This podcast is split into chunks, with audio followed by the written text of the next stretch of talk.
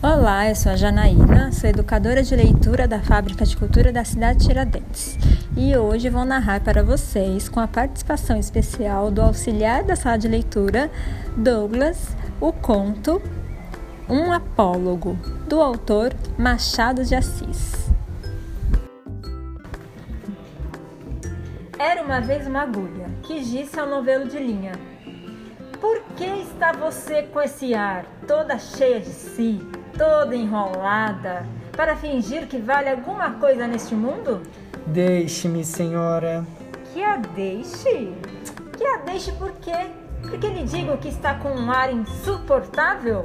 Repito que sim, e falarei sempre que me der na cabeça. Que cabeça, senhora? A senhora não é alfinete, é agulha. Agulha não tem cabeça. Que lhe importa o meu ar? Cada qual tem o ar que Deus lhe deu. Importa-se com a sua vida e deixe a dos outros. Mas você é orgulhosa. É certo que sou. Mas por quê?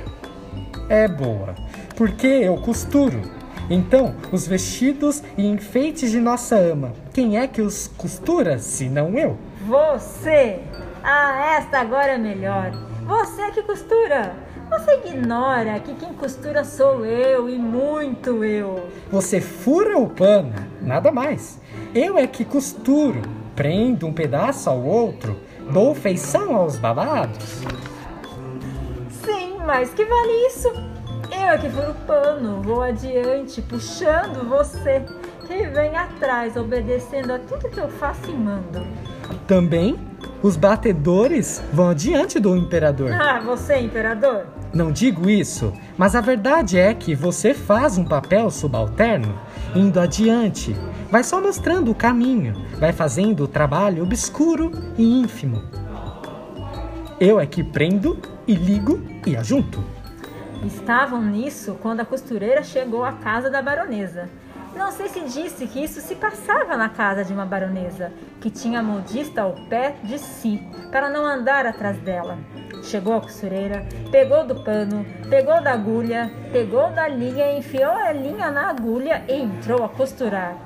Uma e outra iam andando orgulhosas pelo pano adiante, que era a melhor das sedas, entre os dedos da costureira, ágeis como os galgos de Diana, para dar a isto uma cor poética. E dizia a agulha: Então, senhora Linha, ainda teima no que dizia pouco?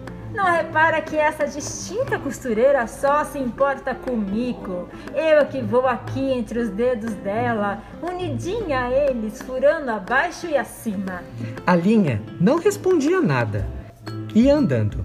Buraco aberto pela agulha era logo enchido por ela, silenciosa e ativa, como quem sabe o que faz.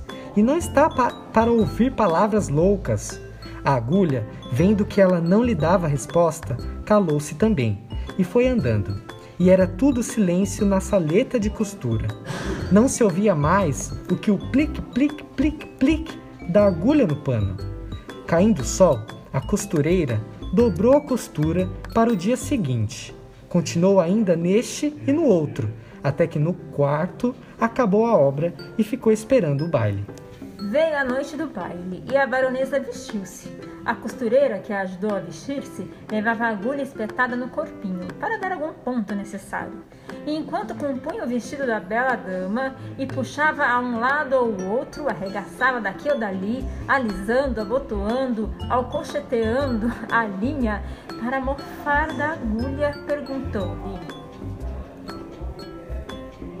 Ora, agora, diga-me, quem é que vai ao baile no corpo da baronesa, fazendo parte do vestido e da elegância?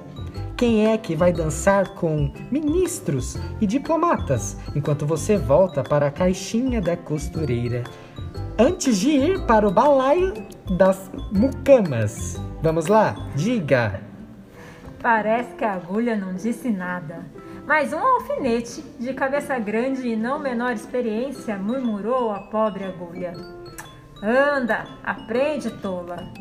Cansa-te em abrir caminho para ela e é ela que vai gozar da vida, enquanto ficas aí na caixinha de costura. Faz como eu, que não abro caminho para ninguém. Onde me espetam, eu fico. Contei essa história a um professor de melancolia que me disse, abanando a cabeça. Também eu tenho servido de agulha a muita linha ordinária. Espero que tenham gostado do conto e até uma próxima!